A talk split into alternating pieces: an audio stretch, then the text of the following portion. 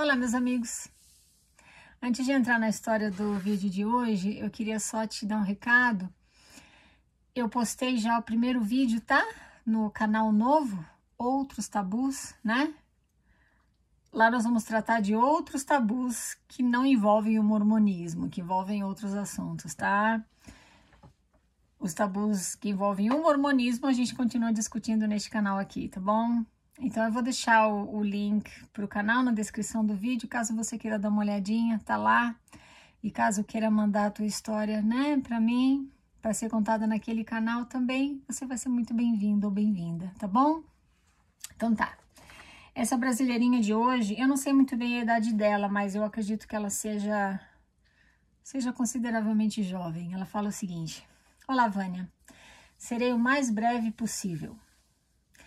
Bem, por mais que minha trajetória na Corporação Sud tenha sido breve, eu a considero intensa, pois sempre fui muito dedicada ao que fazia, desde muito cedo, muito responsável e considerada um espírito especial. Meu ensino fundamental inteiro estudei com duas garotas mormons que me apresentaram à igreja e aos missionários que, após algumas visitas, nunca mais vieram. Depois de um ano, retornaram. Ouvi as mensagens, mas sempre fiquei com o pé atrás. Minha família nunca foi religiosa e nunca havia tido contato com a Bíblia. Nunca orei, pois sempre achei a maior besteira, ainda que eles fizessem aquele tanto de promessas de que Deus iria me responder. Ela está se referindo aqui aos missionários, tá? É, eles eram muito queridos e alegres e sempre dispostos a ajudar. Minha mãe, que até então odiava a visita, a deles era sempre muito bem-vinda. Certo dia, eles, insistindo para me batizarem logo e com urgência, apelaram para várias alternativas de como me conquistar. Eu, sem uma opinião formada de muita coisa e muito jovem, também, e muito jovem também, desculpa, ao ouvir uma música linda que eles cantavam num dia chuvoso, senti o dito espírito. Ela coloca entre aspas. Era tudo o que me faltava para me batizarem, e assim ocorreu. Uns seis meses depois, fui ao templo pela primeira vez. Quando ela fala aqui que foi ao templo pela primeira vez, ela está se referindo ao batismo vicário, tá? Para você fazer aquelas aqueles rituais onde você recebe os endowments, é só depois de um ano. Mas como, mas para fazer batismo, só batismo vicário, você pode ir mais cedo, tá? É, pois evolui muito rápido. Os membros também eram sempre muito receptivos e gentis, e me encantei. Aquilo era tudo, e aquilo era tudo para uma jovem insegura e formando sua personalidade ainda. Acabei me perdendo nas piores ilusões desse mundo, me identificando com ideias fixas, com vãs certezas. Ao longo do caminho chegou um momento em que já não me sentia bem pois já não era inclusa no grupo das moças e me sentia um peixe fora d'água. Briguei com um membro que sempre foi considerada por todos muito querida, próspera e admirável por ter nascido na igreja e ser casada. Nunca imaginei que ela fosse capaz de tanta grosseria. Fui assediada por um rapaz de 30 anos que todos adoravam, entre outras, entre outras injustiças que sofri ainda que muito comunicativa, com dois chamados, considerada um exemplo, sempre me dedicando muito e dando meu máximo à genealogia e história da família e trabalho no templo, não via as bênçãos chegando. Lembro de pedir a Deus que me desse força, mas principalmente expansão de consciência para que eu pudesse alcançar meu propósito. Certo dia, em uma conferência, conheci um garoto afastado ao cumprimentar a irmã dele, de cara senti uma energia especial. Perguntei para um amigo se ele conhecia esse garoto, ele me disse que ele era afastado e fazia faculdade de filosofia. Eu, que desde muito pequena gostei de estudar e pretendia fazer faculdade de filosofia ou psicologia, não podia perder a oportunidade de trocar uma ideia com aquele moço interessante e muito diferente. Passada uma semana, nos encontramos de novo. E no mesmo dia, mais tarde, ele havia me mandado mensagem. A partir daí, após uma semana de ideias trocadas, já não via mais sentido em ir ao seminário e estar com aquelas pessoas. Já não queria mais obrigar meu corpo a estar em um lugar em que não se sentia bem. E daí finalmente voltei para o meu caminho de origem, mas com uma grande bagagem que me fez abrir os olhos sobre em quem devemos confiar.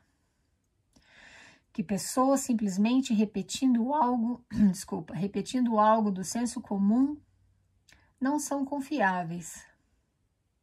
Pessoas essas que vivem em uma bolha onde negam tudo que possa existir além daquele mundo, onde querem se abster de responsabilidades, achando que viver no topo da montanha, longe de Satanás, vão se salvar.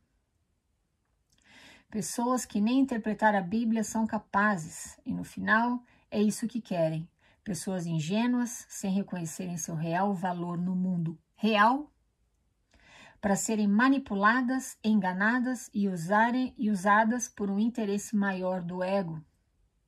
Hoje sou muito mais feliz sendo quem eu realmente sou, me dedicando a mim e a me conhecer, sem rótulo de terceiros, sem amarras, sem ser comprada e escravizada. E aos que ainda estão na corporação, que que aprisionam desejos verdadeiramente genuínos, eu espero que, assim como eu, um dia enxerguem a sabedoria de ver e de ser autênticos, sem limitações tão artificiais. Nossa, querida, olha, muito obrigada por ter mandado a tua história para mim. Eu percebo que você é jovem, né? Você é bem jovem, mas você se expressa de uma forma muito clara, muito muito desenvolvida e você é muito madura para tua idade, viu? Olha, tem, tem várias coisas aqui que saltaram aos meus olhos, viu? Enquanto eu li a história dessa nossa brasileirinha querida, que eu queria comentar com você, tá? Primeiro, você que é jovem e está conhecendo a igreja, a igreja de Jesus Cristo dos Santos Últimos Dias. Você talvez esteja pesquisando, recebendo as palestras, ou tenha se batizado já há pouco tempo.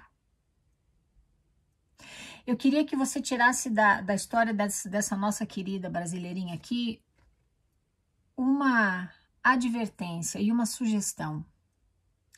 Que você se mantenha em contato com o teu eu. Que você se mantenha em contato com a tua própria personalidade.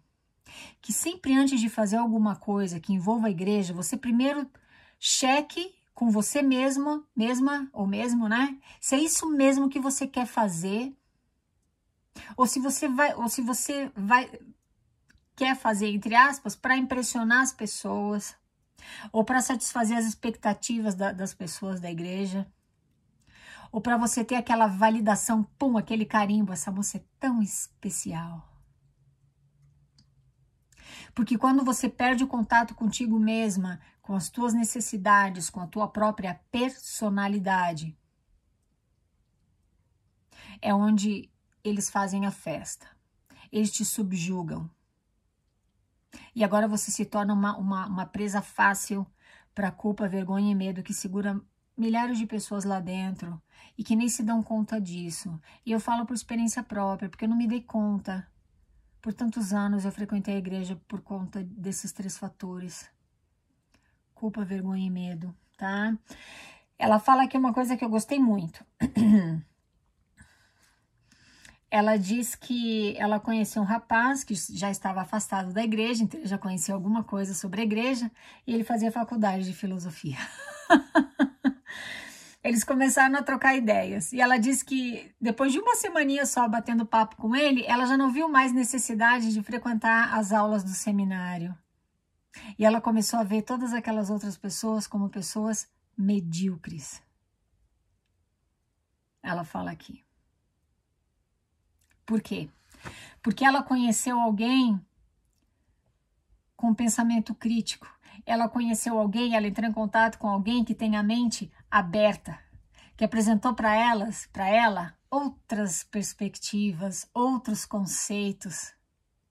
E de repente ela comparou esse rapaz que fazia faculdade de filosofia, tinha esse tipo de, de pensamento, ela comparou ele a todas aquelas pessoas que falavam e repetiam as mesmas coisas. O que, que aquelas pessoas repetem? Eu sei que a igreja, que essa igreja é verdadeira. Eu sei que o livro de Mormon é verdadeiro. Eu sei que Dias Smith foi um profeta de Deus. Afirmações vazias e documentavelmente falsas. Mas repetem porque faz bem para elas. E tá tudo bem com isso. Mas quando ela se deu conta da diferença, ela ela pulou fora. Ela não conseguiu mais ficar lá. Viu? Quando ela fala aqui que ela não consegue confiar em pessoas que que repetem a mesma coisa, que vivem em uma bolha,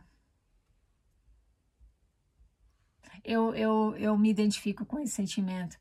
E ela falou algo aqui muito interessante. Pessoas que querem se abster da responsabilidade, de responsabilidades, se abster de responsabilidades, achando que viver no topo da montanha, longe de Satanás, vão estar salvas. Primeiro, elas acham, elas acreditam que estão no topo da montanha, longe de Satanás, né? Figurativamente falando porque são um povo escolhido, um povo especial, tem bênçãos especiais do Pai Celestial. O Pai Celestial escolheu essas pessoas no fim dos tempos, né, para receber o evangelho e tudo aquilo. Realmente elas se sentem especiais, mas elas elas se abstêm de responsabilidades. Por quê? Porque quando você está frequentando a igreja, uma igreja que na verdade não é uma igreja, é uma seita, porque ela controla a tua mente. Quando você faz parte de uma organização daquela, você não se sente responsável pelos teus atos. Pelos teus atos, não. Você não se sente. Não, não é isso. Você, você se livra de uma série de responsabilidades. Como, por exemplo, uma que eu já comentei com você aqui várias vezes para ensinar teu filho, ensinar tua filha, você não precisa nem quebrar a cabeça, tá tudo lá, pum, tudo mastigado.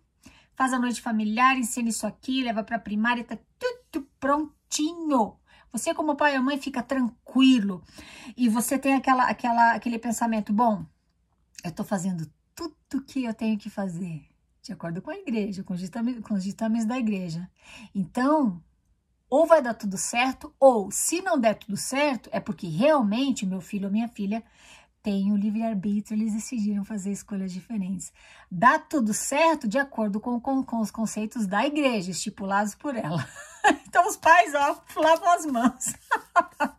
não precisa se preocupar com nada. Não, a igreja ensina tudo. E eles vão ler o livro de Mormon com eles e, e, e com os filhos, né? E tá tudo certo. Então, eu achei muito interessante a capacidade que ela teve de, de, se dar conta disso, que as pessoas lá dentro se, se abstêm de responsabilidades. Olha, eu vou te falar uma coisa: depois que eu saí da igreja, o peso da responsabilidade pesou muito mais sobre os meus ombros, porque agora eu sei que não tem desculpa, né? Agora eu não posso falar, não, mas eu, mas eu fiz tudo, né? Eu fiz o melhor que eu pude, eu frequentei o templo, eu frequentei a igreja, toda aquela carreira dentro da igreja, né? Isso deu errado, mas como assim? Ah, mas é porque o Senhor tem um propósito especial para tudo isso, né? Eu não tenho mais essas, essas desculpas. Agora eu tenho que assumir, se eu errei, eu errei. E se eu acertei, que bom, eu acertei. Mas eu não tenho mais, eu não tenho mais como, como encontrar desculpas, né? E de novo me referindo a você que está conhecendo a igreja, agora independente da tua idade, tá? Você é recém-converso está pesquisando, independente de você estar gostando ou não da igreja, mantenha isso aqui em mente. Ela diz que, que ela agora é ela mesma, ela é quem ela realmente quer ser, sem rótulos de terceiros sem amarras, sem ser comprada escravizada. É isso que eu desejo para você que está conhecendo a igreja ou frequentando a igreja, viu? Se você se sente lá dentro livre, autêntico, autêntica, se você se sente livre de amarras, se você tem a liberdade de dizer não quando você quer dizer não, sem remorso, sem culpa, sem medo de perder as bênçãos, sem a vergonha de dizer não. se você se sente assim tão bem, tão livre, então lá dentro é o teu lugar e fica lá. Agora, caso você você esteja frequentando e talvez daqui a alguns anos esses sentimentos escapem de você, como aconteceu com a nossa querida, que você se você chegar a um ponto em que você pensar, peraí, mas eu, eu não estou fazendo nada do que eu quero, eu estou fazendo o que, eu, que eles dizem que eu tenho que fazer. Então agora é hora de você parar e pensar e ter aquela conversa interna e, e, e descobrir se realmente a igreja ainda é o teu lugar ou não. Porque o que é bom para você hoje pode não ser bom amanhã. Por quê? Porque a gente está sempre mudando, as nossas necessidades mudam. E não tem nada de errado com isso. Sair da igreja depois de anos de, de, frequentar não é cuspir no prato que comeu, como muita gente fala. Muito pelo contrário, né? A igreja te arranca o couro. É chamada, é limpeza de capela, é não sei o quê, é discurso, é aula, é, é dízimo, é oferta de jejum, é caravana para o templo. Quando você decide sair e se livrar de tudo isso, você não está cuspindo em prato que comeu coisíssima nenhuma, porque a igreja não faz nada por você. Você dá 100% para ela. É ou não é? E muitas vezes você tem a sensação que essa nossa querida teve. Ela estava fazendo história da família, genealogia, trabalho, é, mandando nomes para o templo, né? E ela disse que não via as bênçãos chegar. Ela tinha dois chamados, era considerada né, um bom exemplo na aula, e não via as bênçãos chegarem. Claro que não. a igreja fala, você me entrega tudo aqui agora, mas as bênçãos, ah, daí é com Deus. Aí veja com ele, porque Deus já não sei, né? Mas faz tudo para mim agora. Entrega teus bens, teu tempo, teus talentos e energia. Agora as bênçãos aí já não é mais com a gente, aí é com ele. é um ótimo negócio, né? Não é à toa que tem milhares de pessoas que pessoas de boa fé que sustentam essas corporações, porque para eles, é para essas corporações, é o melhor negócio que se pode ter. Você compra, compra, compra, mas você nunca recebe a mercadoria tá bom? Presta atenção no que é melhor para você, porque a igreja sempre vai, vai prestar atenção no que é melhor para ela, tá bom? Muito obrigada por me escutar, meus queridos. Falamos na próxima. Tchau, tchau.